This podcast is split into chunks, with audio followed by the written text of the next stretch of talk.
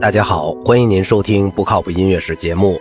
舒伯特以艺术歌曲创作闻名于世，但却不应该忽略了他对器乐的贡献。在他的器乐作品中，交响曲占有重要的地位。舒伯特开始写作交响曲的时间很早，他十六岁在圣安娜师范学校念书的时候就写下了第一交响曲。舒伯特一共作有九首交响曲，其中的未完成交响曲是最著名的一首。这首交响曲由于典雅优美而经常被上演，又因为它未完成而成为人们经常谈论的话题。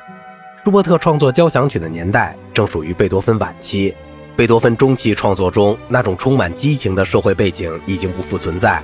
贝多芬本人也在1812年创作第八交响曲之后，陷入长期的交响曲创作的沉寂时期。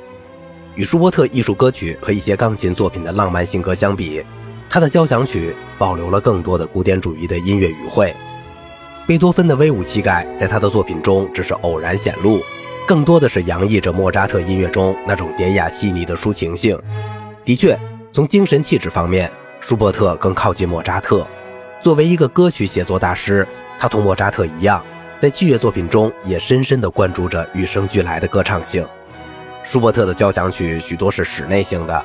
这是由于作为自由作曲家的舒伯特常常生活在文人沙龙的小圈子里。18世纪末、19世纪初，贵族和中产阶级家中有举办音乐会的风尚，被邀请者可以带上自己的朋友。有时演奏者在一间房子里，被邀请者在另一毗邻的房间中。许多家庭还印发请柬和入场券。舒伯特的许多作品就是为这个群体而创作的，比如他的第五交响曲就是为一个名叫哈德维的音乐保护人而作。此人是一个很有修养的音乐爱好者，在交响曲中，他亲自担任第一小提琴手，舒伯特任中提琴手。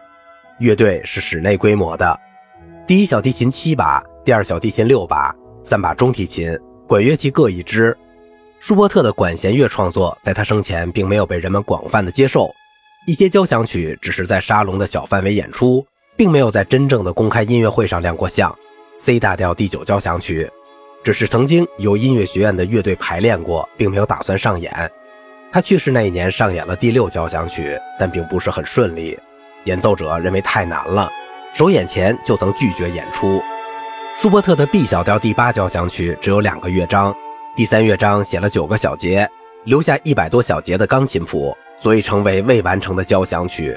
这部作品的创作年代大约为1822年。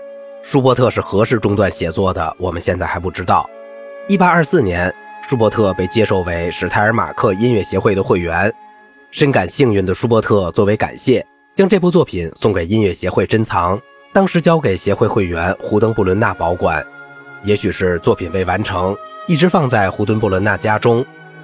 在舒伯特去世很多年之后，一八六五年，维也纳的音乐协会乐队指挥海别尔克听说胡登布伦纳家中有一份舒伯特的乐谱，于是在他家的故纸堆中翻到。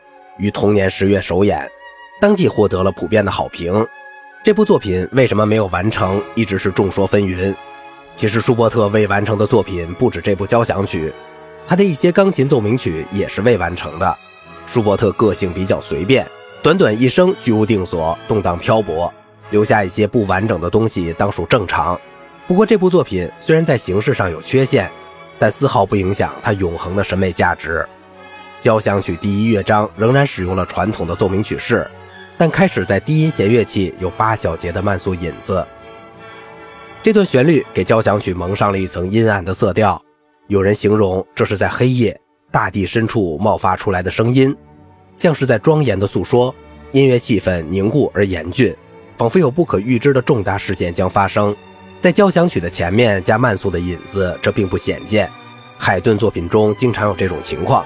但这部交响曲中引子的运用很有特色，它蕴含着丰富的发展潜力，在后面多次出现，并且在展开部中作为重要素材。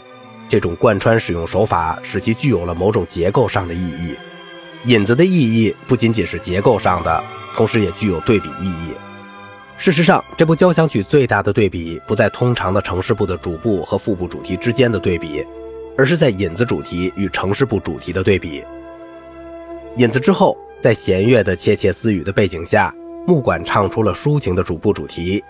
这是一段安静的、带有几分忧郁的歌唱性主题。与阴暗而低沉的引子形成了鲜明的对比。在奏鸣曲式的主部主题中，使用如歌歌唱化的旋律，这与传统的方式不一样。按照传统的方式，主部主题一般是动机式的，旋律气息不宜过长，以利于以后的展开。这里的抒情歌唱化气质完全是舒伯特音乐个性的体现。主部主题之后，经过短暂的徘徊，进入副部主题。副部主题的性格与主部主题很接近，不过移到了大调，由大提琴演奏，音乐显得比以前明亮和温暖了很多。值得注意的是，这段抒情的主题在四小节后的反复，第六小节一个巧妙的移位，很自然的转到 A 小调。三小节以后，竟然不慌不忙的回到原调。其高超和圆滑的旋律写作技艺令人叹服。展开部仍然由最开始的那一段引子引入，引子中所包含的严峻的不可预知事件，在展开部中得到戏剧性的展开。展开部主要使用引子材料，但变得强烈，充满斗争性。不过展开很短暂，音乐很快匆匆回头，又回到优美抒情的城市部歌唱主题。第一乐章临近结束，引子主题又一次出现。大地深处再一次冒发出叙述者的声音，随着这个声音在缠绵的徘徊中渐渐远逝，乐章在几个有力的和弦中结束。第二乐章是一个非常优美的慢板乐章，全曲结构为省去展开部的奏鸣曲式，小提琴演奏的主部主题温柔而富于幻想，尤其是与其他弦乐声部的配合，令效果令人心旷神怡。副部主题是一个以魔镜构成的旋律，上行时是三度魔镜。但节奏越来越紧凑，下行由两个魔镜环节构成。这一乐章最后在非常安静中结束。舒伯特留下的这部未完成的作品，似乎是留下了一个永远的遗憾。但正如很多人指出的，这部表面看来没有完成的作品，其实已经相当完美了。一九二八年，在舒伯特去世一百周年纪念时，曾有人续写舒伯特的交响曲，试图弥补这一遗憾，但结果无法使人满意。布拉姆斯曾说过一段话：那些试图完成舒伯特这部作品的人可以借鉴。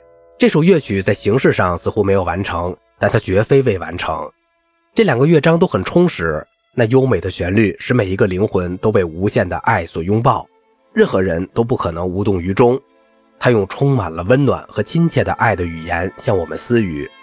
如此具有大众魅力的交响曲，我还从未听过。好了，今天的节目就到这里了。